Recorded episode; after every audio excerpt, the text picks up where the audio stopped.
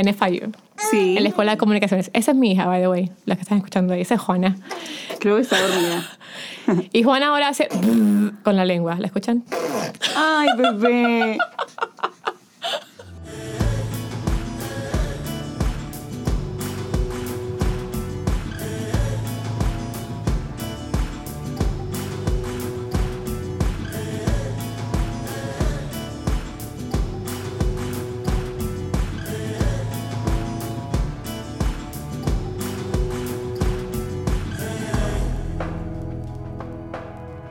Bueno, la madrina de este podcast, mi primera invitada, no podía ser otra que las que les voy a presentar a continuación.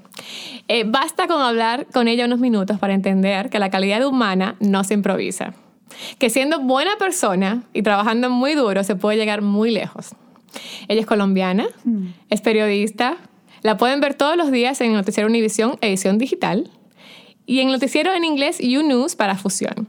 Ella ha sido nominada, escuchen bien, 13 veces al premio Emmy. ¿Lo dije bien? ¿13? Correcto. Ok, muy bien.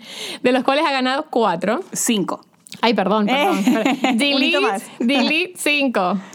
Es la coautora del libro Dancing on Her Grave, The Murder of a Las Vegas Showgirl. Y por si eso fuera poco, es la madre de una bebé hermosísima que está aquí en cabina con nosotros, llamada Chloe Sofía, de tan solo cinco mesecitos. Ella es una mujer que sabe lo que quiere, que lucha por lo suyo y los suyos, antes y después de las 8. ¿Qué tal? Carolina Sarasa, Eh, tan bella, Mariel. Sabes que te quiero mucho, estoy orgullosa de ti y me encanta que estés hablando de este tema porque después de las 8, también antes de las 8, pasan muchísimas cosas. Yo creo que para ti que eres una madre ejemplar que a las 8 de la noche tu bebé está dormida, eso me encanta. A las 8 en mi casa todavía hay un poquito de caos, pero en la tuya a las 8 ya hay bebé dormido y ya hay madre libre. Hay una madre que sueña, que se inventa un podcast, porque es como que ya se durmió, ¿qué hago? Me, so- me sobran horas. Regálame unas, por favor. Te juro que ahí nació, era como que, oh, ¿y ahora qué hago? ¿Puedo dormir o puedo hacer cosas? Está bien dormir de vez en cuando, ¿eh? Está bueno la hace falta, hace falta. Ahora estamos hablando de dormido, creo que si lo juntamos todo, unas 3 horas, más o menos. Anoche. Anoche. Ay, ay, ay, ay, ay, ay. Hay, hay días y hay días, ¿verdad? ¿Cómo te fue? Cuéntame, con el 4 de julio. El 4 de julio eh, no estuvo mal, estuvo bien. Salimos a un restaurantito, estaba yo preocupada porque seguramente había mucha gente loca en la calle manejando, pero estuvo muy bien, la bebé se portó lo más de bien.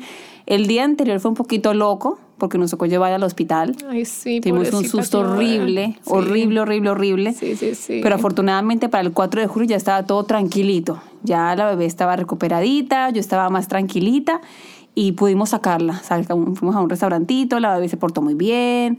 Empezar ya ahorita a todo el mundo que pasa le grita y eso me encanta. Quiere atención. ¿Y vio los fireworks? ok? No, no, no, no, no. Ya para las 7, 8 estábamos en la casa de regreso. Tranqui. Y la niña ya estaba tranquila. Los perros también estaban en la casa. De lejos escuchaban todos los, toda la pólvora, pero Bien. en casa estuvimos bien. Bien, bien. Nosotros hicimos una fiesta en casa, bueno, Ay, qué mini reunioncita, y yo estaba preocupada porque decía, Juana se acuesta a las 8 Wow. y estos fireworks la van a despertar. Y nada, la niña de verdad que aguantó muy bien. Se despertó una vez, la consolamos y volvió a dormir. Muy bien, perfecto. Así que he superado 4 de julio. Óyeme, yo quería comenzar por el principio y contarle a la gente cómo nos conocimos. Porque fue muy ra- es muy raro porque la gente me dice, el otro día fue Caro a mi casa y una amiga me dice, pero yo no conozco a Caro. Yo nunca la había visto. O sea, como que todos mis amigos, todos se, se conocen. Y no te conocían. Y tuve que explicar que fue literalmente que la maternidad nos unió. Correcto. No éramos amigas antes, nos conocimos. Solamente por Instagram. Exactamente. Cuenta, si quieres cuenta cómo nos conocimos y cómo llegamos a ser amigas, tú y yo. Bueno, yo me acuerdo que fuimos a la fiesta de una amiga tuya y amiga de mi esposo. Sí. Se casó una chica. El esposo de Caro trabajaba conmigo. Contigo, sí. Exacto. Y entonces ese día nos conocimos, súper chévere. Luego después, eh, o me seguiste, o te seguí en Instagram. Creo que yo te seguí a ti en Instagram porque tú actúas con un compañero mío de trabajo. Nada, nos dábamos like por aquí por allá. Yo dije que estaba embarazada y ya, creo que luego vi en tu feed que también estabas embarazada. Le dije, Andrés, mira, tu amiga María está embarazada. En fin, ya ahí quedó. Te di like, me diste like y ya, chao. Nadie ni siquiera se mandó un mensaje de felicidades, Exacto, todo, chao. exacto. Ya después estamos en la clase de maternidad. Sí, ajá. De, de todas las clases de maternidad, de todas las opciones, elegimos la misma clase de maternidad. El Correcto. mismo horario en South Miami. Andrés y yo llegamos tarde, mi esposo y yo llegamos tarde, nos sentamos atrás y siempre dijimos, qué horrible, somos los últimos de llegar. Cuando de repente abren la puerta y llega otra pareja. Y qué bueno, no éramos los últimos. Otros que están más tarde. exactamente. Y eran ustedes dos que iban entrando. Yo me emocioné mucho, les volví la manito ¡ay! y feliz de que como a la hora nos dieron un descansito. Feliz de que ustedes no eran los peores. Y también, y también de verte. Nos acercamos, conversamos. Tú tenías dos semanas o tres más de embarazo que yo. Sí. Tú tenías sí, sí. 35 semanas, creo. Yo no, me, Y yo yo no soy buena para 32. los números. Yo no soy buena para los números. Yo creo no que sí. Tenías como 35, yo 32 más o menos. Siempre me daba mucha curiosidad cuando veía una mujer un poquito más avanzada que yo en el embarazo, porque era como que, bueno, ¿qué puedo esperar yo? Ujú. Y aparte, ella lo va a pasar primero que yo. ya, esa fue la última vez que nos vimos, conversamos. Luego, el, me acuerdo que tú me escribiste por ahí el 4 o 5 de enero y me dijiste, Juana nació el primero de enero a la 1 y 11 de la mañana. De la tarde, sí. De la tarde, bueno, sí, me sí. dijiste 1, 1, 1 y dije, ¡ay, qué emoción! Todo uno. Pero claro, que hubieras dado a luz tú, era como que, wow, ya dio a luz Te ella, a sobrevivió muy bien, todo está bien, pero entonces quiere decir que me falta muy poquito. Últimas tres semanas para mí fueron eternas porque yo cada segundo contaba, mi papá les preguntaba cada segundo, mamá, ¿usted qué dice? ¿Cuándo van a hacer la bebé? ¿Cuándo van a hacer la bebé? ¿Cuándo van a hacer la bebé? Y me acuerdo que, nada, conversamos. Luego, cuando nació Chloe, tú me escribiste un mensaje por Instagram y me dijiste, eh, fue complicado al principio darle la bebé pecho, pero te pasó el teléfono de Anita, una Ajá. señora que me ayudó con la lactancia, Sí. te pasó el teléfono. En ese Que, by the momento, way, cualquier mujer que nos esté escuchando en Miami que tenga problemas con la lactancia, Anita en el Mercy. sí, es una sargento, pero buenísima. Santa Anita. Sí. Ella te pone a dar pecho. O sea, ella sabe, ella le enseña a tu bebé a, a- a tomar leche. Impresionante, sí, me acuerdo que tú me dijiste que la llamara y también alguien más me la recomendó y yo la llamé. Y esa mujer me enseñó a, a dar el pecho a la niña. A mí también, a Sí. mí también. Y a Juana. Yo digo que nos enseñó, fuimos dos alumnas. Es más que nada el miedo. Sí. Yo creo que era el miedo de que yo no quería hacerle daño a la niña. Y ya después, eh, cuando Chloe tuvo dos meses, le pusimos vacunas, te escribí y te dije, vamos a vernos. Ujú. Primer día que nos vimos, quedamos, estuvimos hablando como seis horas. y de ahí ya, amistad para siempre. Es verdad, o sea... en- Hermanas gemelas. Estuvimos literalmente... Como se- seis horas. seis horas. O sea, tipo, esa noche Juana estaba medio cranky porque nunca estuvo en la calle tantas horas y sudando. Correcto, calor. correcto. Y tú ya estabas sin medias, by the way, y te criticaron. Pero eso En redes, sí, sí, sí, sí, sí. De una adelante con medias O sea, porque, las fotos. porque para 100 grados de temperatura hacía falta medias, pero todo bien. Correcto, correcto. Todo bien. Bueno, sí. Y, y, mm, de hecho, te- te mandé un artículo del New York Times eh, hace un tiempo que hablaba de eso, de la necesidad que tiene una madre de tener a otra persona a quien escribir a las 2 de la mañana. Correcto. Y lo de Caro y yo fue así, fue como, ¿a quién le puedo preguntar? ¿A quién le puedo decir que, que me pasó esto? Que la bebé tomó de un lado pero no del otro y que estoy preocupada Ah. o que se volteó y se puso boca abajo y que voy a- O sea, era demasiada la conexión, demasiado mm, en común.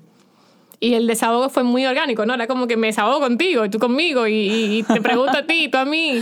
Y fue así se dio. Claro, sí, sí. En redes sociales veíamos cualquier meme, cualquier cosa que tenía que ver con maternidad, inmediatamente, dos de la mañana a 3, yo me metí a Instagram y obviamente decía que Mariel había estado online hacía 30 minutos. Así que ¿a quién le escribía? A Mariel.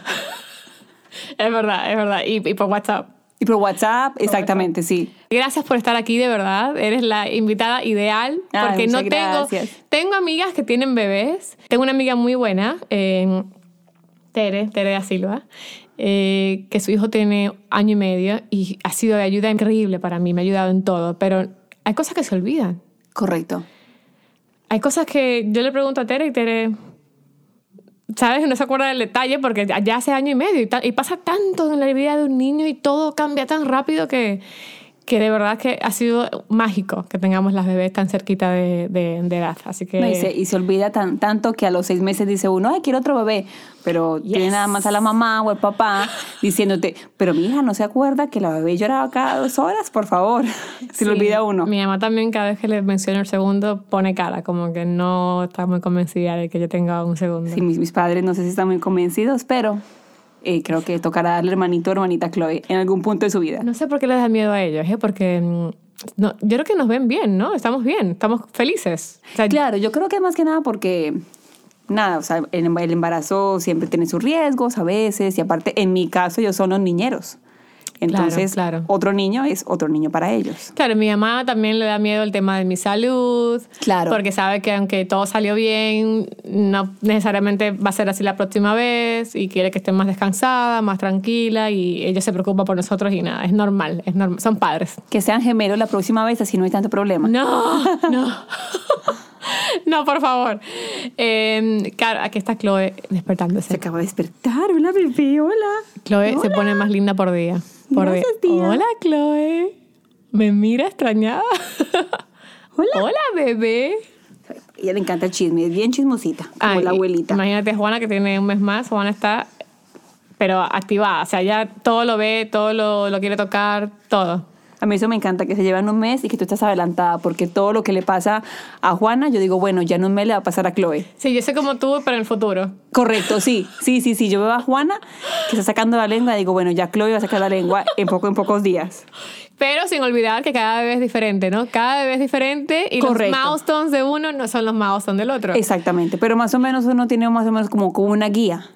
Sí, totalmente. Y tú tienes también otros amigos que también son guía, ¿no? Para ti. Que a veces me lo Sí. cuentas a mí. La- cosas correcto, sí. Mi, mi otra amiga de Cire también, su bebé tiene, nació exactamente tres meses antes que Chloe, el 2 de noviembre, entonces también. Te veo a ti y veo a Desiree, entonces más o menos sé lo que viene para Chloe. Lo que, lo que ustedes compran, les gustó o no les gustó, ya. Ah, eso sí también. La, la ustedes mis reviews. Las compras Fisher Price. Buenísimo. Bueno, eh, nada, claro, vamos a hablar de, de ti un poquito. Eh, yo, como te dije, te busqué en LinkedIn y te busqué en Google. y eh, la verdad, todos sabemos de tu carrera impecable en Univision, ¿no? Eh, lo que sí me impresionó, que no sabía, era que tú habías estado en Univision y te fuiste y volviste. Sí. Entonces, ¿cómo, cómo- cómo- qué pasó? ¿Qué- ¿Cómo fue eso? Explícame. Mira, yo comencé muy temprano en Univision cuando tenía 19 años, eh, como pasante. En ese entonces no es como ahora, que es más fácil eh, ser productor y de ahí pasar a ser reportero. En ese entonces era como que de la escuelita antigua que decía, si tú quieres ser reportero, debes de irte a un mercado chiquito, debes de irte a una ciudad pequeña, que me parece una buena idea para así aprender todo más fácil y cometer errores y que no sean tan fuertes a nivel nacional. Entonces, eh, ¡ay! ¡Salud! Esta fue Chloe, no fui yo por si acaso. Acaba de comer. y nada, entonces comencé en Univision eh, como pasante, luego me fui para el programa aquí ahora como productora asociada, pero yo quería ser reportera. En ese entonces no se me iba a dar la oportunidad jamás, a menos de que me fuera. Me fui a la afiliada de... mm, a la estación local en Corpus Christi, Texas, y ahí fui presentadora, fui reportera, luego me fui a una ciudad más grande. ¿Tú te fuiste con trabajo a Corpus Christi? o te fuiste? Sí, sí, sí, con trabajo, con trabajo. Me acuerdo que mandé un, un VHS. en ese momento no, no había links en internet, era un VHS y mandé las poquitas cosas que tenía en cámara de la universidad y me contrataron. Era un mercado súper chiquito. Imagínate que, por ejemplo, eh, Los Ángeles es mercado número uno, Corpus Christi es mercado 139. Oh my God. O sea, te das cuenta de la chiquitura de ciudad, una ciudad hermosa, encantadora y muy buena para comenzar, porque uno como reportero tienes la estación de- del canal que queda en una esquina y la policía queda en la otra esquina y bomberos en el otro, así que si quieres hacer entrevistas, pues todo te queda a la vuelta de la manzana. Fui para allá, luego me fui para Univision Las Vegas, viví en Las Vegas, ahí conocí a Andrés, me casé y en ese momento eh, había un canal que iba a comenzar, era Fox y RCN Colombia, iban a hacer un canal eh, nacional y resulta que Mundo Fox. Mundo Fox. Y escribí a un muchacho que yo, yo conocía, le mandé mi hoja de vida. Me equivoqué porque se llamaba Rolando y le dije a Alex, hola Alex, ¿cómo estás? Así todo diciéndole a Alex y era Rolando. Me dijo, vente a la entrevista y me contrató. Y entonces fue cuando decidí dejar Univision para irme a esta aventura que era Mundo Fox, porque era un canal nuevo, era la oportunidad de estar a nivel nacional, ir a Los Ángeles. Sí, lo que pretendía Mundo Fox era competir con el mercado con hispano, Telemundo ¿no? y con, Telemundo Univision. Sí, sí, exacto. sí. Eh, una experiencia bonita. Ahí estuve en Mundo Fox. Desde el día que nació Mundo Fox hasta el día en que nos dijeron gracias, muy amable, se acabó el canal. Claro, Ese día que- pensé que que, duró se poquito, acabó. duró poquito la experiencia. Duró tres años. No fue tan poquito, tres añitos, estuvo bien. Tres años y un mes duró. Será porque yo lo viví más, sin entrar en detalles, yo lo viví más de adentro Ah, eh, ok. y se me fue volando el tiempo. Sí, fueron tres añitos. Me acuerdo ese día, pensé que se me acababa el mundo, porque quedarme sin trabajo no era posible. ¿Cómo le da miedo a alguien que se fue de Miami porque quería más. Tú, o sea, ¿te dio miedo de verdad que se cerrara esa oportunidad allí? Yo pensé que se me acababa el mundo. Al otro día me levanté y me puse a ver noticias y yo decía, ¿y para qué veo noticias? ¿A quién se las voy a contar? Y era horrible. Yo estaba en una depresión impresionante, horrible, horrible. Pero en ese momento llegó un ángel en mi vida, una chica con la que yo había hecho una pasantía en Univisión como estudiante. Ella ya era jefa en Telemundo. Y toda la gente me llamaba para, para que le contara el chisme. ¿Qué pasó con Mundo Fosa? Todos los votaron. Claro, cuenta, cuenta. claro. Esa chica me llamó y me dijo, mira, sé que estás deprimida, llora por dos semanas. Cuando dejes de llorar me llamas, tienes trabajo en Telemundo. ¿Ok? Gracias, hablamos después. Eso fue al otro día. Afortunadamente, como al mes, comencé a trabajar con Telemundo En Miami. en Los Ángeles. Ah, ok. Y con Telemundo, ella fue muy linda porque no había posición disponible para mí. Ella armó una posición para mí dándome... Yo llenaba huecos, que faltaba reportero a las seis, que faltaba fin de semana, que faltaba a dos de la mañana. Entonces yo llenaba huecos a todas horas y eh, estaba contenta porque pues era tener trabajo. Claro. Pero yo venía de presentar un noticiero en Mundo Fox a irme a un canal donde yo era la que llenaba huecos y la que no tenía un trabajo estable.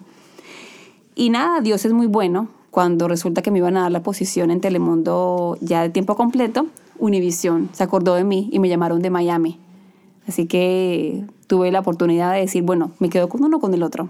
Preferí volver a Univision y me vine para Miami otra Claro, vez. Univision era una oportunidad nacional, ¿no? Correcto, en Telemundo, que es un mercado muy grande y es un mercado número uno, era local. ¿Y, y Andrés qué dijo? El pobre Andrés, mi esposo, cuando yo me casé con él, él me dijo, casémonos. Le dije, mira, yo llevo en Las Vegas ya cinco años, yo me voy a mudar de ciudad. Eventualmente, me Claro. voy a ir de aquí. FYI. A los tres meses tuve oferta de trabajo. Habíamos alquilado un apartamentito, él tenía su trabajo, pero muy lindo. Se mudó conmigo a Los Ángeles. Igual también cuando estábamos en Los Ángeles, eh, le dije, tengo oportunidad aquí en Los Ángeles o en Miami. Me dijo, yo te sigo. Ay, tan lindo. Y nos vinimos para Miami. Ellos son la pareja más, her- bueno, aparte de la mía, perdón. son la pareja más hermosa, de verdad. Ah, es un buen son esposo. divinos, se complementan impresionante, de verdad, o sea, increíble. Andrés, encima es el papá más amoroso. Igual al Ama, tuyo. Chloe. Que ahí está, ca- está cargando a Juan, aquí Ay, los veo. Ahí está. Ay, se durmió Juana, se durmió. Ay, está bebé. Escuchando el chisme. Ay, está dormidita con su papá.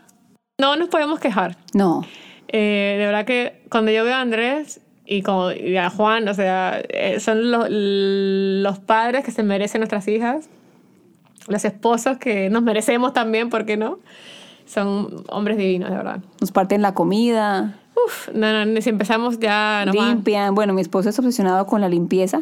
Entonces, yo estoy con la niña, él va, ahora tenemos una invasión de hormigas en la casa. Ay, ay. Y el otro se cree el hombre hormiga porque anda por toda parte. Yo le tengo prohibido que vaya a poner veneno.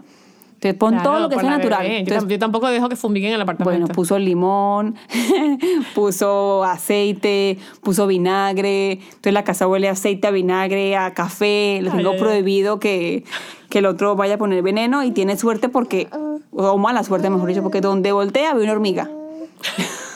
Imagínate que se ponga detrás de cada hormiga, pobrecito. Así anda el otro. Pobrecito. Pobrecito, pero bueno, son muy buenos esposos, es cierto. Demasiado. Ajá, cerramos el paréntesis. Eh, no, de- de la- ¿Cómo se llama? Páguenos después, Andrés y Juan. Ah, sí. Eh, entonces saliste de... eh, Andrés sabía que tú te ibas a ir, eventualmente te ibas a mudar de ciudad y él te, te siguió. Me siguió. Muy bien, eso se llama amor. Así se Sí, hace. sí, sí. Y se fueron a Miami cuando Univision tocó la puerta, te llamó, ¿no? Y tú, ¿cómo te sientes de, de volver a la que fue tu casa, tus principios, ¿no? Tus inicios de tu carrera, eh, pero ya con un rol mucho más importante. ¿Cómo Ajá, fue muy eso? contenta. Mira que día que yo me fui de Univisión eh, para irme a la estación chiquita a Texas, yo me acuerdo que ese día yo salí de Univisión y habían afuera estaban un montón de, de pósters con las fotografías de los presentadores nacionales del noticiero. Yo los miré y, me- y dije, algún día yo voy a volver, mi foto va a estar ahí. Y me acuerdo ese día exactamente y me da mucha emoción cuando ahora llego a Univisión y está mi foto allá afuera para un noticiero. Para mí fue muy emocionante y creo que eso hace que yo sea una buena empleada, porque yo para mí ningún día, ahora que soy mamá es un poquito más complicado porque la bebé viene por encima de todo, Pero, pero... pero, pero, ca- eh, tú, tú sigues siendo una buena empleada, claro. no, correcto, correcto, pero por ejemplo, para mí no había ningún día en mi vida que yo decía, no quiero ir a trabajar. Yo trabajaba todos los fines de semana, perdón, todo lo- to- todos los días que, de festivos. Si se, me, si se requería que yo trabajara siete días seguidos, yo Huracanes. trabajaba, huracanes, todo. Ahora cambia un poquito la perspectiva porque hay alguien más importante en mi vida que es Chloe. pero no sé, creo que me costó tanto que lo valoro muchísimo. Cada vez que me preguntan si quiero hacer algo, digo que sí. No tengo ningún problema en decir que no porque me encanta lo que hago. Claro, y ahora la cosa cambió, ¿no? Sí, ahora me encanta lo que hago, pero me encanta más producir todo para niña. Pero tú sigues yendo con la misma pasión, o sea, yo te veo animada, amas tu trabajo, te apasiona, sé que quieres mucho a tu equipo, a tu jefe, que te llevas muy bien con todo el mundo, eso es muy bonito, la verdad que... Sí, son como familia. Y creo, o sea, yo doy testimonio de que cuando te llevas, eh, cuando tienes una buena... Eh, buen círculo laboral, ¿no? Que te va bien en tu trabajo, eres mejor madre también, porque estás más tranquila, más relajada, te vas con menos penita a la, a, la oficina, al estudio, o sea, uno se va más feliz. Ah, no, sí, es cierto. Refleja, no, y cuando yo, cuando se enteraron que yo estaba embarazada, yo escondí el embarazo hasta que más no pude. Yo tenía 26 semanas cuando conté que estaba embarazada. Oh, wow. Ya yo no sabía cómo esconderlo. Se burlaba mi compañero del noticiero, Borja, porque él decía, parece que tú eres una, una, una sábana puesta. De verdad que es obvio. Y yo decía, no, no es obvio, no es obvio. Me decía, ¿estás embarazada? No, estoy un poquito malita del estómago. Yo no quería contar que estaba embarazada. ¿Por tenía, qué? Tenía miedo, tenía miedo. Yo pensaba que mientras fuera mi secreto, no iba a pasar nada malo con el embarazo. Mis papás supieron cuando tuve 21 semanas de embarazo. Mi mamá se lo olía porque yo iba al baño cada dos minutos, no tomaba café. Pero yo no quería contar. Le conté a Andrés porque era el padre, pero yo no quería que nadie supiera. Yo sentía que mientras nadie supiera era como mi secreto y estaba seguro y estaba bien. Bueno, yo lo conté a los cuatro meses en el trabajo ya a los cinco y medio. Que también, cuatro ya como la gente lo cuenta a los tres meses. No, la gente lo cuenta en cuanto ya es tan tarde un día, ya cuentan. Yo sí lo dije, tipo, a mi jefe le dije a los dos meses y medio, tipo, FYI, tengo como que más citas médicas esos días porque estoy embarazada, para que no, o sea, Ah, por si acaso. Claro, porque yo tenía, obviamente, más médicos, ¿no? Eh, las dos tuvimos, ¿no? Em, embarazo de alto riesgo. ¿No? ¿O me equivoco? Alto riesgo no era, era más que nada, bueno, yo que soy loca, obsesionada y que por lo, tengo una sobrina que tiene síndrome de Down y aparte de eso, porque como tuve una pérdida, teníamos mucho miedo que algo fuera a pasar, así que todos los exámenes que había que hacer fuimos extra, que un cardiólogo de fetos fuimos, que nos fuimos a todo, todo, todo lo que había disponible. Yo por el psicoseo, por la anemia falciforme, yo tuve el, el, ginecólogo y luego la de alto riesgo porque había, o sea, tenían que monitorear mucho más mi caso, ¿no? Claro. Y, y es muy chistoso porque o sea, fue el embarazo más impresionante, feliz y normal del mundo. O sea, yo embarazada era una mujer saludable, feliz, fuerte, una locura. Una locura, como es la vida y uno cree que uno se va a morir y nada que ver. El cuerpo responde, ¿sabes? Y el cuerpo te, te da, te da vida. Y fue así, fue hermoso. Sí, igual. Eh, pero sí, como eran muchas citas médicas, yo dije, tengo que decirlo antes porque tú sabes. Y yo conté porque venía, venía para Miami un huracán. Y como les encanta mandarme a los huracanes, yo dije, tengo que decir porque luego se les ocurre mandarme un huracán y no puedo decir ese día, ay, no puedo, estoy embarazada. Tenía que contarlo porque ya estábamos entrando en época fuerte de huracanes. Si no, yo creo que yo hubiera sido tipo Beyoncé, que se hubieran dado cuenta que estaba embarazada por la foto que, que, por la foto que hubiera, puesto en, en, Instagram ya con la niña en brazos. O cuando, ¿cómo fue el de los MTV Awards, no? Que he, she dropped the mic, ¿no? Y, después se tocó la barriga y ya, ¡ay, estoy embarazada! Mira. Así, así. No, yo, yo no quería contar. No, no, no, no, no, no, no. Y después en la maternidad, el, alejarte de la cámara por dos, tres meses también es durísimo, ¿no? Tipo, ah, correcto. se van a olvidar de mí. Me fui. Eso piensa uno y eso pensaba yo antes. Yo decía, ay, yo no me voy a... O sea, qué complicado va a ser irme tanto tiempo del trabajo. Y mira que me tomé todo el tiempo que la ley permite. Yo quería estar con mi niña. Primera vez en la vida que me importaba algo más que no fuera el trabajo. La perspectiva cambió 100%. Claro, todo ya es diferente. claro, ahora soy libre, por ejemplo, que nunca yo pedía días libres. We love work, pero it's not everything, ¿no? Correcto, sí, sí, no es todo. Básicamente. Óyeme, Caro, eh, yo quiero saber cómo llega una persona con no es mi edad, ¿no? Dijiste que era un poquito, un poquito más, un poquito menos. Sí, ¿cuánto? ¿Como unos meses mayor? Yo nací en febrero del 85. Ah, yo nací en abril del 84, así que te llevo 10 meses. Ah, Tengo autoridad por edad. Bueno, eres la senior en el cuarto. Ah, eh, bueno, ¿cómo llega, cómo logra alguien, de verdad, 13 nominaciones al Emmy y 5 premios? Por favor, enlighten me. ¿Cómo, cómo? ¿Cómo se logra eso? Ay, tan bella. Mira, yo creo que ese trabajar muy duro y no, y no olvidar que, que, todo, que todo lo que hacemos es para, para contar historias y hagan alguna diferencia. Son, cada uno de esos premios tienen, tienen una historia triste que, que es lo que más a veces como que da nostalgia. El último, el penúltimo Emmy que, que nos ganamos fue eh, por la cobertura de la balacera en Las Vegas. Y me acuerdo que fue tan, fue tan fuerte porque irónicamente el día de la premiación fue el aniversario número uno de la balacera en Las Vegas. Ese hombre que llegó al hotel y Casino Mandalay Bay y empezó a disparar en medio de un festival de música country. Y entonces ese día cuando dijeron que, que lo que había ganado era, era la, la, cobertura de esa balacera, sí de emoción porque bueno, uno es profesional y uno dice, bueno, hice un buen trabajo y, y cuando compararon mi trabajo con los demás, pues fue un poquito que llamó más la atención. Pero al mismo tiempo que triste porque yo estoy celebrando, pero todavía hay gente que está de luto, todavía hay gente que quedó marcada y todavía hay gente que sus vidas cambiaron para siempre. Así que es triste porque cada vez que uno gana esos premios, a menos de que sea algo de entretenimiento, sabes que fue por una tragedia. Por otra parte, a veces eh, tienen algo positivo. Por ejemplo, uno de los que gané fue por una historia que hicimos de los perros y gatos, que son el segundo amor de mi vida. Sí, hablemos de eso. ¿Tú tienes cuántos perros y cuántos gatos? En la familia hay tres perros, tres gatos. Uh -huh. En mi casa hay dos perros, dos gatos. En la casa de papá y mamá, mis padres, hay un perro y un gato. Todos son adoptados. O sea que ya tú eras madre desde mucho antes. Correcto, sí. sí. O sea, Chloe tiene seis hermanos. Exacto. Tres perros y tres gatos. Y unas hormiguitas por ahí. Hay bastantes, como unas 1500 hormigas en la casa y la familia va creciendo, según dice mi esposo. Exacto. ¿Y la historia fue sobre los perros? Ah, correcto. Cuando cayó la, cuando llegó la recesión, la gente estaba abandonando sus casas y la desesperación era tal que dejaba dentro de sus casas todo abandonado, incluyendo perros y gatos. O sea, aparte de la locura que había que toda en, en, en, Nevada, yo trabajaba en Nevada en ese entonces en Las Vegas, que fue el estado más afectado por la recesión, encontraban adentro de las casas muchos animales y los albergues estaban llenísimos de animalitos. Estaban matando miles de animales cada mes porque no había espacio. Entonces me acuerdo que hicimos la, esa cobertura, eh, una campaña grande hicimos para que la gente empezara a adoptar y que no dejara los animales adentro mu muertos de hambre. Y ganamos un Emmy por eso. O sea, que hay historias que son bonitas, pero otras que son realmente que dice uno, qué tristeza haberse ganado un premio uno por algo tan feo que pasó. Es lo que te tocó, eres periodista, ¿no? Y, y desafortunadamente hay más historias negativas que contar, ¿no? En la noticia que, que buenas. No, sí, aparte yo creo que cuando, cuando uno hace esto es un poquito más, más loquito porque siempre ve como que el lado negativo de la gente, pero también valoras mucho lo que tienes. Yo todos los días llego a mi casa a abrazar a Chloe porque he visto historias, por ejemplo, ahora con esa Ay, no, no. crisis migratoria.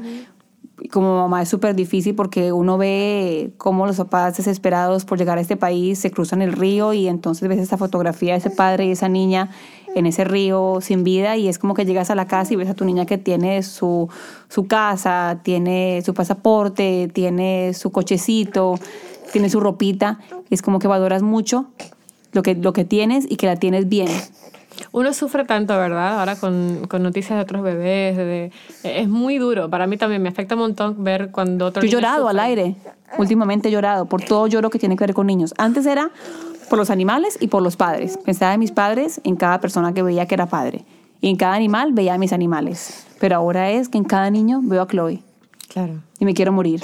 Y tú encima ves cada historia. Te toca hablar de cada historia. Sí, sí. Porque uno, yo tengo la opción de ver o no ver la noticia.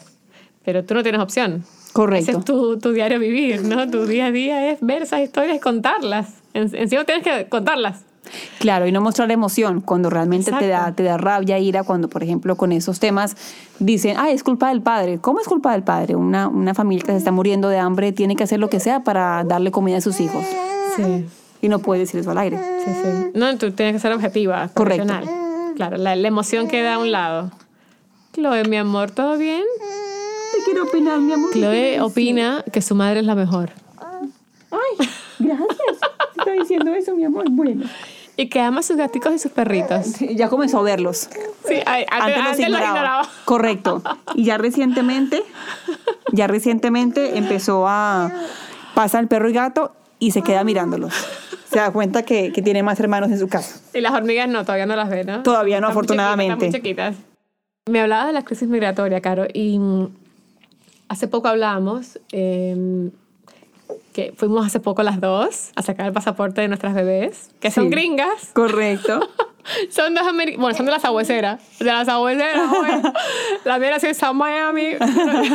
y la Sabuesera, sí, de, de Kendall. Exacto. Pero son, son, son americanas. O sea, tienen- Correcto. o sea, Qué bendición tan locura. grande. Fuimos hace poco en días distintos, eh, pero fuimos al mismo lugar a sacar el pasaporte eh, de Chloe y el de Juana. Eh, y hablábamos que te, te causó mucha emoción cuando lo recibiste, ¿no? Porque tú fuiste indocumentada un tiempo y de repente te ves con una bebé que nació acá, que tiene su pasaporte, que tiene todo en orden. ¿Cómo se siente eso? Qué locura, ¿no? Como, como, ¿Tú te imaginaste alguna vez tener una bebé acá en Estados Unidos y que fuera todo tan diferente a tu, a tu experiencia? Yo te decía ahorita de valorar, ¿no? Y yo creo que para mí fue muy emocionante. Toda la gente estaba ahí, para la gente que estaba en ese cuarto de pasaporte era un trámite más. Para mí era tan emocionante poder saber que mi niña no iba a tener nunca ningún problema con inmigración. Afortunadamente pasó, ay, esa fue Chloe. afortunadamente pasó el tiempo y ya nosotros pudimos legalizarnos, pero, pero fue muy complicado estudiar en un país donde yo sabía que estaba estudiando preparatoria y no, aunque era estudiante excelente, no iba a poder calificar para una visa porque no tenía documentos. Pero al ver a que Chloe ya jamás en la vida va a tener ese problema, Claro. valió muchísimo. De verdad que cuando vi su foto con su pasaporte me dio ganas de llorar y lloré porque es como que fue tan fácil para ella. Nació un papelito y ya, rápido. Y, y ver uno que muchísima gente no valora eso. Yo quiero mucho Colombia, fue, fue el país que me vio nacer, pero este país me ha dado tantas oportunidades, pude estudiar, eh, vivimos tranquilos, lejos de la violencia. Aquí en este país la gente puede hacer lo que quiera, puede estudiar, puede trabajar. Hasta la gente que está mal, por lo menos tiene un techo. Así que para mí fue muy, muy emotivo ese día estar ahí con Chloe. Y la pregunta que todos quieren saber, ¿a dónde es el dónde, dónde nos vamos de viaje con Chloe? ¿A dónde vamos? ¿Cuál es el destino, el primer destino de Chloe? Primer destino lo voy a llevar a la playa. Pero con Próxima pasaporte o sin pasaporte. Ah, con pasaporte. No, sin pasaporte. A la Pero, playa local, local. Sabes que no sé, me gustaría llevarla, pero eh, como en un añito más o menos. Estoy un poquito preocupona. En un año. Sí, bueno, por ahí en seis meses, porque tiene ya cinco meses, Exacto. por ahí un añito. Bueno, te cuento, te cuento. Juana va para España a su bautizo. Y eh, para poder ir, tuvimos que adelantar, vamos a tener que adelantarle la vacuna del de, eh, el sarampión. Ah, sí, qué bueno. porque es al año y yo no sabía. Y se la van a adelantar por suerte y para que esté, porque sabes que el aeropuerto es, ahí se ahoga la bebé. El aeropuerto sabes que es una incubadora de gérmenes Y los y de aviones. virus y los aviones. Así que le vamos a adelantar la vacuna. Por favor, eh, aquí PSA, ¿no? Chloe. Vacunen a sus hijos. Súper Vacunen a sus hijos, por favor.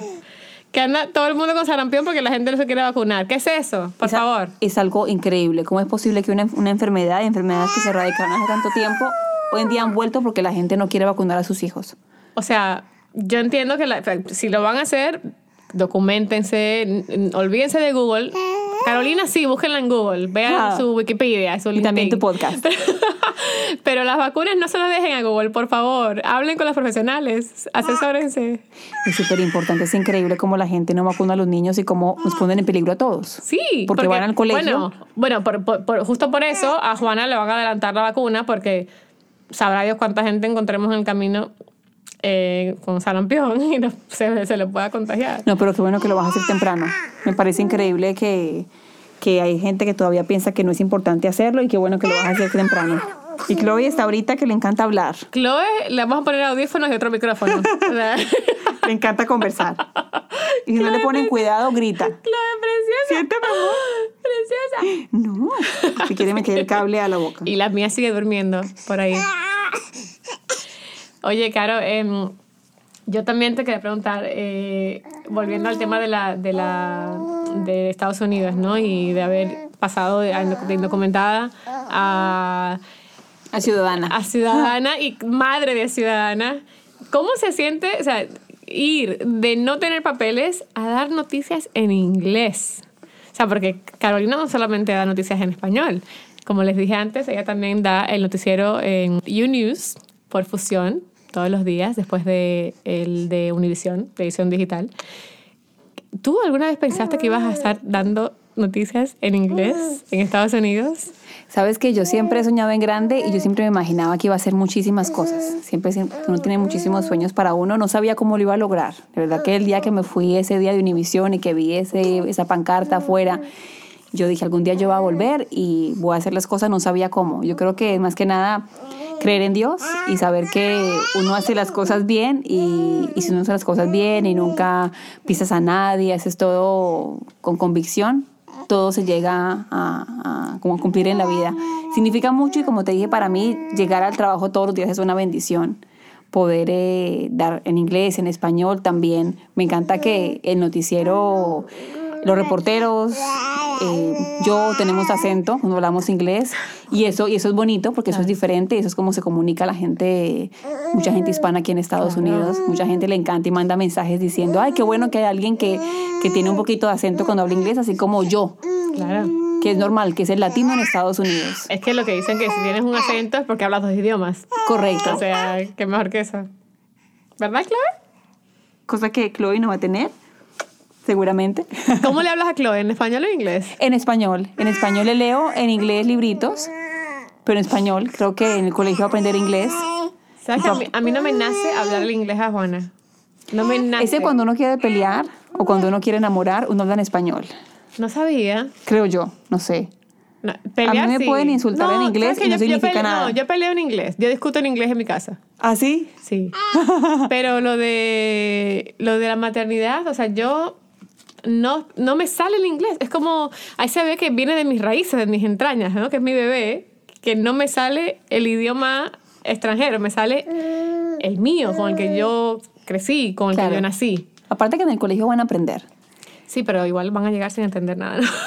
Pero bueno, creo que son tan inteligentes, son como una esponjita. Entonces, lo, lo bueno, a mí me parece tan bonito que, que si somos hispanos o que fuéramos italianos, X, que los hijos aprendan eso, porque imagínate la bendición, uno llega, uno llega a este país sin hablar inglés y es aprender de cero, pero ellos son tan, chiquitos, o sea, desde que naces ya poder hablar dos idiomas, o sea, es, una, es, una, ventaja grande. Lo bueno es que Chloe va a tener un acento muy... Em, muy normal, ¿no? Porque ya va a tener acento colombiano. Claro. Tiene padres colombianos. Ah, sí. Ya te contaré la mía cómo le va.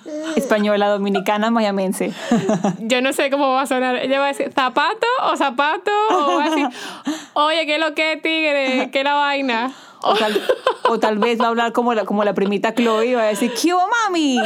¿Cómo te va? Dame tetero. O va a decir, hostias, joder. No sabemos. Está por verse. Pero sí, eh, eh, Chloe va a tener acento, va a tener acento paisa. Sí, más que mi mamá es la que me la cuida. Mi mamá, eh, mi mamá creo que su hobby es hablar. Entonces la bebé posiblemente... El hobby de la mamá el hobby de la Porque está escuchando a la niña hablar. Está ahí. Yo, yo, la veo ahí calladita, tu mamá. Es mentira. Porque está escuchando. Porque está muy pendiente de lo que dice la niña. Pero si el, el, joven de mi mamá es conversar, entonces seguramente Chloe va a hablar mucho y va a hablar como mi Así como Maluma, pues. Como Maluma. Sí, que, hubo, pues, mija. Que mamá, dame el tetero. mamá, deme leche, pues, que estoy aquí con hambre. Así habla Chloe, sí, segura que sí. Bien, ella va a ser paisita, paisita. Paisita. Hija de Caro. Bueno, falta todavía sacarle el pasaporte colombiano. ¿El colombiano? Sí. Sí, también. Hay que sacárselo también. Pero para ir a Colombia hay que, hay que tener el pasaporte colombiano. No, pero um, hablando de que yo siempre soy loca y que pienso que algo puede pasar en el mundo, entonces uno nunca sabe que... Porque ella es la señora noticia. algo puede pasar. Algo puede pasar, entonces yo quiero que la niña tenga su pasaporte colombiano, no sé.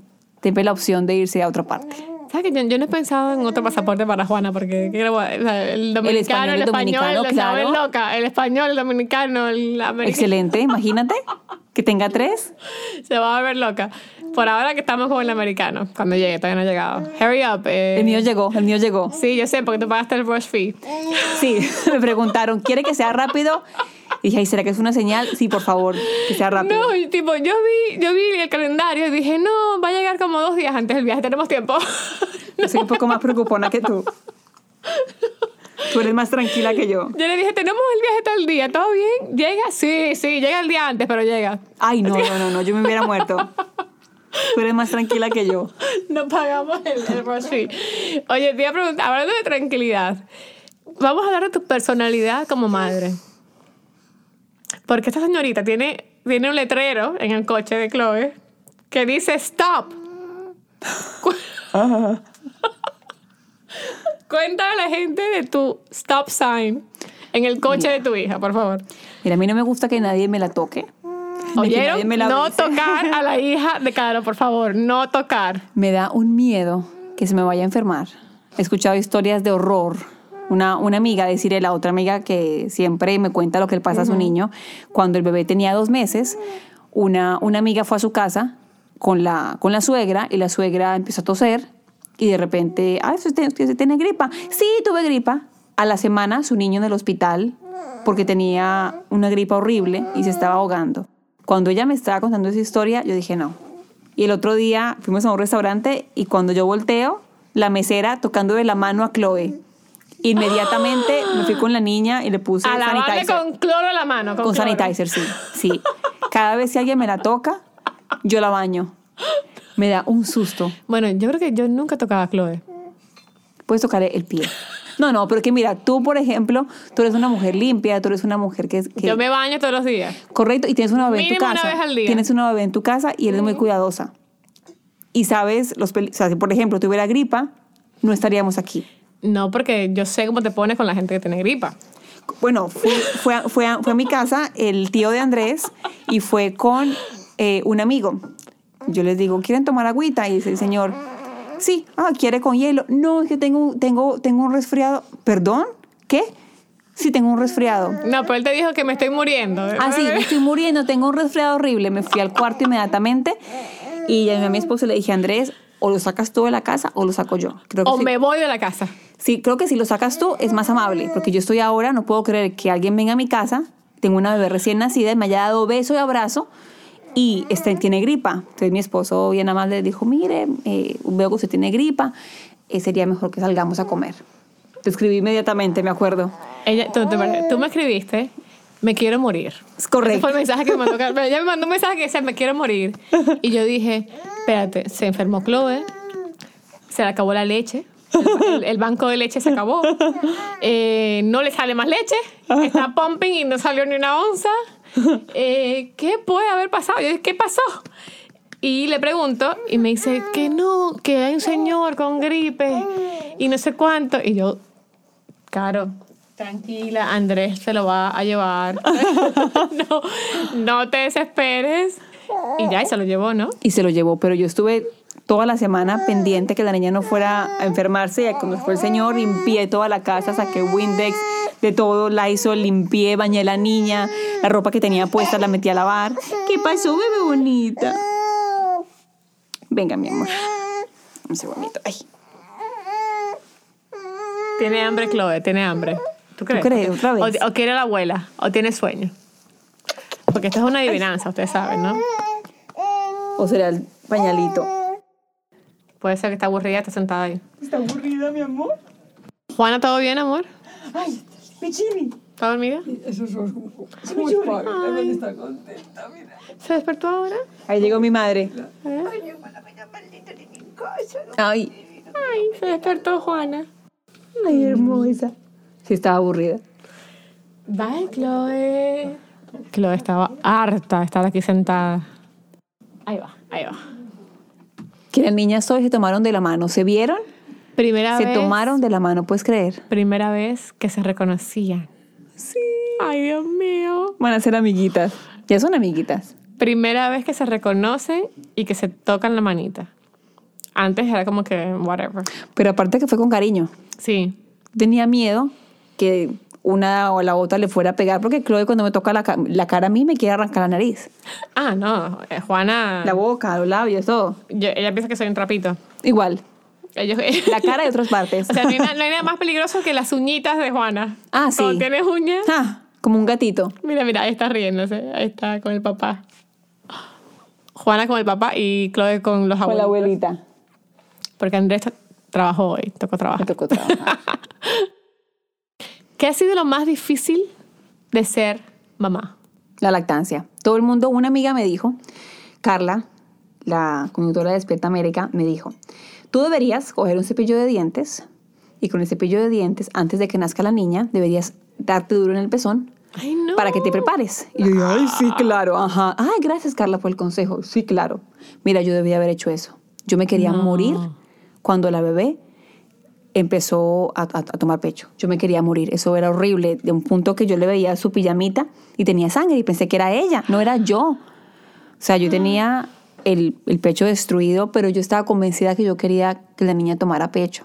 Yo quería que tomara leche materna. Yo había leído tanto, tanto. Yo también. Y cada vez en el hospital le dieron eh, tetero, fórmula. Y yo me acuerdo que ese día, cuando llegó la enfermera y me dijo, tu niña ha bajado mucho de peso, hay que darle tetero. Yo empecé a llorar como una loca, lloraba. Y en eso llega una trabajadora social, perdón, llega una señora que iba a registrar a Chloe. Y le iba a registrar, entonces me dijo, ay, vengo para que usted me confirme el nombre y apellido de la niña para hacerle sus papeles. Y yo estaba llorando.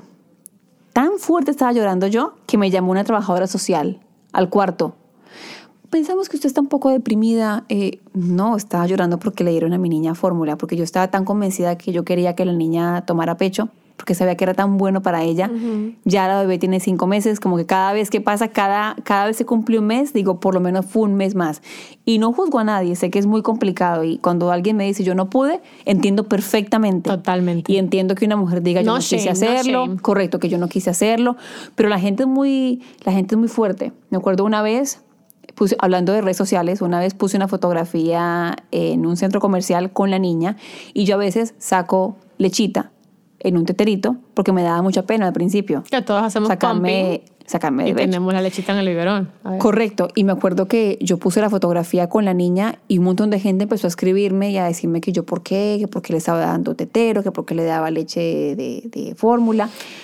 Y, y yo decidí no responder porque que piensen lo que quieran, porque si hubiera sido leche de, de tarro, ¿y qué pasa? ¿No? O sea, cada persona... claro, pero, y- pero, pero la gente es muy fuerte porque la gente le encanta criticar y no sabe lo que está pasando uno. Yo lo quería hacer por mí, yo quería hacerlo por ella, porque sabía que, que eran muchos los beneficios Es que encima, solo una madre sabe lo que es mejor para su hijo. Correcto, O sea, es que ni siquiera, yo no, o sea, Chloe es Chloe, Juana es Juana. correcto, Yo no sabría sa- decirte qué es mejor para Chloe porque es tu hija y tú eres la que sabe. correcto. O sea, ¿cómo la gente hoy en día puede meterse en social media a juzgar a, A alguien, juzgar. a una madre que está haciendo lo mejor, que jamás, jamás haría algo para hacerle daño a su hija o para que su hija le vaya mal? Correcto. No, la, la gente es bastante, como bas- basa- bastante cruel. impensable. Ahora, por ejemplo, con la lactancia, eh, uno baja mucho de peso. Mírate a ti. Estás flaquita, yo estoy flaquita, yo estoy 13 libras más flaca que cuando quedé embarazada. Wow. Es increíble. Todo, yo como muchísimo, demasiado, como Yo triple. También, yo también. Mi mamá es testigo que yo, como, yo, yo no comía carne antes, era vegetariana. Cuando quedé embarazada me dio anemia, así que empecé a comer carne y todavía como carne en contra de mi voluntad y de mi, y de mi gusto y del sabor por la niña. Y la gente todavía dice, ¿usted por qué está tan flaca? Bueno, porque estoy lactando, pero no deberías tener que explicar. La gente le encanta que... No, la gente dirá, esta mujer está a dieta, que es irresponsable. o correcto, sea, correcto, sí. No, pero es es como el día de las medias que te decía que estábamos en la calle, eran como, no- había como 90 grados. Seguro. Y, y la- es es más, se, ve, el- se le ve el sudor a las, ni- a las niñas en el pelo en la foto. Sudando. Sí, y la gente que, ¿por qué no tiene medias tu hija? Correcto. Tal vez porque no le hacen falta. O sea, no necesita. Y tal vez si fuera al contrario, hubiera dicho, ¿por qué le puso medias con ese calor? No, no, no, no. De verdad que te aplaudo por tu paciencia, porque yo no sé cómo yo manejaría el tema de los seguidores con, con mi bebé. O sea, Pero es que uno como que se siente tan orgulloso de ellos que uno quiere, si por mí fuera, yo pusiera al día 40 fotos de la niña. Ay, ese es otro tema, de verdad. Yo cada vez que pongo una foto, yo lo pienso. Porque yo no tengo seguidores como tú, obviamente, pero igual tengo un perfil público. Claro, da miedo. Y yo cada vez que subo una foto, digo, oh, no sé. Bueno, yo estuve leyendo acerca de precauciones. Dicen, por ejemplo, si el niño está yendo a la escuela, nunca poner una fotografía Claro. con el uniforme. Claro. Nunca poner qué escuela. Y por ejemplo, si, tú, si estamos ahorita aquí en Winwood y quieres poner una fotografía, ponla cuando ya estés en Kendall. Claro. Nunca pongas tu locación. Bueno, pero eso es a ti porque tú eres famosa. no, yo soy famosa. Pero uno nunca si, sabe. Yo pongo, Hay- si yo pongo hay- Winwood, no pasa nada. No, pero tú nunca sabes. Mira, hace, hablando de, de noticias, hace, hace poquito yo quedé impresionada de una historia de una, hubo un, caso muy famoso, creo que en Carolina del Norte, de una, de una familia, un, un tipo X ve a una chica bajarse de un autobús escolar. Y se le ocurre decir, me enamoré de ella. siguió a esta chica hasta la, hasta la casa. Llegó a la casa y estuvo afuera de su casa varias semanas, hasta que se dio cuenta que los padres habían salido. Los padres no habían salido de la casa. Entró a la casa, mató a... Mira, hab- hablo y se me pone la piel chinita. Mató al padre, mató a la madre, se llevó a la chica, la secuestró. Afortunadamente ella fue suficientemente inteligente, astuta, valiente y llamó a la policía y se escapó. Que no la conocía y se enamoró de ella y quiso. O sea que cualquier persona puede estar en riesgo de que le pase algo. Claro, yo creo que mejor dejar de ver noticias. Sí, entonces, ¿qué, entonces, ¿qué hago yo? sí, o sea, hay que tener muchísimo cuidado. Sí, hay mucha gente que es, es careless, ¿no? Que suben la foto con el uniforme del daycare, del colegio, lo que sea, y no, no, no se dan cuenta de que es un peligro. Claro. Pero yo sí, lo que yo digo es, ¿dónde va a terminar esta foto? ¿Quién la va a ver? No sé. Pero es tan linda que todo, o sea, no sé, quiero subir la foto, pero... que uno no quiere sé. poner la fotografía para que, y como sí. que no sé, como que, y que la gente te diga qué linda está, uno se siente tan contento. No, y que la vean tus amigos y que la vean, o sea, Ah, pues déjame te, déjame te cuento algo. Mi papá, por ejemplo, mi papá es obsesionado con Chloe, con su, con su nietecita. Al punto, al punto que me va a matar que cuente esto, pero tiene un chat de la familia. Mi padre pone fotos de Chloe siempre. Pone demasiadas, porque es un abuelo orgulloso de su nieta. Puso una foto de Chloe. X, la gente no había visto el chat, la gente nada. Pues nadie le respondió de la foto. Se salió del chat y dijo, me salgo del chat. El que no le ponga like a mi niña no es mi amigo. ¿cómo, ¿cómo se atreven a darme feedback Sí, de esta belleza? se salió del chat. Entonces, no sé, uno, uno, uno no quiere que a los hijos le digan que está lindo. Uno va a algún lugar y, al- y alguien le dice, ay, tu niña tan linda, y ya uno se pone feliz. Es verdad, es verdad. Y no dicen nada, es que ¿por qué, por qué no me dicen nada? Es verdad. Uno lo sube por todo, ¿no? Yo creo que... eh, Por orgullo. sí, porque es que yo la miro y yo digo, yo, yo, yo, yo hice esto. Correcto. O sea, mi cuerpo fue capaz de crear semejante cosita preciosa. O sea, y uno quiere eso, mostrarlas, ¿no? Como nuestras medallitas. Sí. Son la cosa más hermosa que hemos hecho en la vida. Y también yo creo que cuando pase el tiempo, ponle, imagínate que cuando cumplan 15 años, ya seguramente no va, no va a existir Instagram, pero que ellas puedan ver, mi mamá se veía de esta forma, antes la gente imprimía fotografías en álbums, hoy nadie imprime fotos, hoy Ay, todo queda en internet. Eh, eh, ¿Cómo va tu baby book? Mal, El mío también. muy mal, apenas comencé el otro día a llenarlo. El mío está muy mal. Ya la Yo niña no tengo con- nada impreso, porque aparte cuando, cuando iba al doctor no me imprimían los ultrasonidos, me lo daban en, un- en una tarjetita. Yo tampoco tengo nada impreso. A mí me lo daban en CDs, en un DVD. A mí en un SD card. Bueno, imagínate. Toca imprimirlos. El mío peor, un DVD. No, olvídate. Olvídate. Eh, yo no sé qué voy a hacer con lo del baby book, porque está ahí cogiendo polvo. Y ya van seis meses, ¿tú me entiendes? O Si sea, yo el mío, imagínate que es tan bonito, lo tenía puesto. El otro día, no sé cómo, le puse un wipe encima. Entonces, en la parte de encima tiene una mancha de un wipe que le dejé puesto encima. Pero bueno, ahí comencé a llenarlo. Yo que, es que yo nunca fui crafty. Yo tampoco. Entonces me cuesta, tú tampoco, ¿no? Sí, para nada. ¿Qué, hacemos? Sí, pero hay que hacerlo porque me parece tan bonito. Tengo una amiga Yo que tiene una niña de 8 yo años. sé. Y la niña ve ese librito. Y cada vez que yo voy a su casa, se llama Sofía, y, y me muestra sus cositas. Mira, mi mamá escribía esto. Mira, aquí tiene. Mi mamá todavía guarda mi cordón umbilical. ¿Tú lo guardaste? Es un pedacito muy chiquito, pero sí, ahí está. Yo guardé cordón umbilical, guardé la primera curita. Curita, ¿dónde estaba la ¿Bandit? curita? ¿Dónde estaba la curita? Ay, yo no sé, en el dedo, creo. No, yo no guardé eso. Yo guardé eso, guardé el primer pelito que le cortaron. Ah, porque ya tuvo como tres cortes de pelo ya. Juana Y ya otra vez le hace falta. Juana nunca se ha cortado el pelo. Ahí está, Chloe. Juana nunca se lo ha cortado. Ah, bueno, Chloe tiene una matica de pelito. Chloe tiene pelo eh, punk. Sí. Pero yo creo que deberíamos hacer un date un día para Sí. hacer los baby books. ¿Sabes qué es bonito? Eh, llenarlo con la pareja también. Porque en el libro que tengo yo dice lo que la mamá pensaba cuando estaba embarazada y luego abajo dice lo que pensaba el papá. Yo quería llenarlo por los dos, pero me parecería lindo que sea también con la letra de Andrés. Bueno, nuestro baby book, el- la primera página dice, esto fue hecho por, y yo fui muy honesta, y yo puse por mamá y a veces por papá. y Juan me miró como... "Whatever". Pero es la verdad. Nos va a tocar a ti y a mí llenarlo. Correcto, O sea, sí. Es como...